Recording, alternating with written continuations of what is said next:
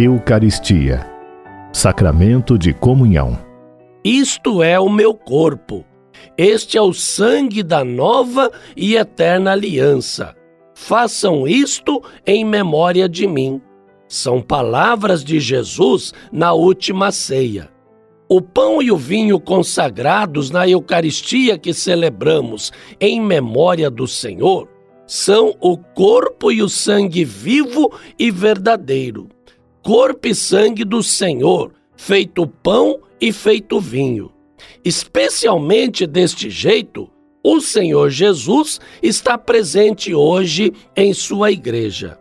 Sacramento tem a ver com sinal e quando falamos da Eucaristia como o corpo do Senhor, pensamos no corpo do Senhor que o pão e o vinho consagrados representam. Ao saber, são o sinal presente da comunhão viva e total do Cristo com o ser humano, desde a encarnação até hoje e para sempre.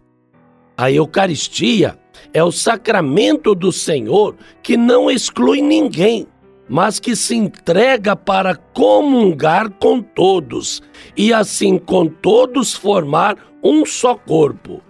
Por isso, podemos dizer que a Eucaristia, por ser sacramento da comunhão existente entre Cristo e nós, ela é o próprio corpo de Cristo, do qual nós todos somos membros. Como diz o apóstolo Paulo, o cálice de bênção que abençoamos não é a comunhão com o sangue de Cristo? O pão que partimos não é a comunhão com o corpo de Cristo? Já que há um único pão, nós, embora somos muitos, somos um só corpo visto que todos participamos deste único pão. Citação de São Paulo, que está na primeira carta de Coríntios, alguns versículos do capítulo 10.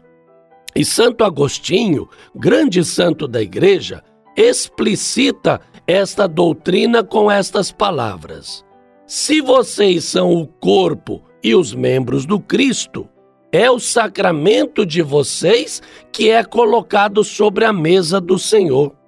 É o sacramento de vocês mesmos que vocês recebem. Vocês respondem Amém, que significa sim, é verdade, àquilo que recebem e subscrevem ao responder. Vocês ouvem esta palavra, o corpo de Cristo, e respondem Amém. Vivam, pois, como um membro de Cristo, para que o amém de vocês seja verdadeiro. Portanto, comungar o corpo e o sangue do Senhor na Eucaristia é o mesmo que comungar também os membros deste corpo, as pessoas, os pobres. Por isso, diante da grandeza deste mistério, Santo Agostinho assim exclamou: Ó sacramento da piedade, ó sacramento da unidade, ó vínculo da caridade, sinal de comunhão e não de exclusão.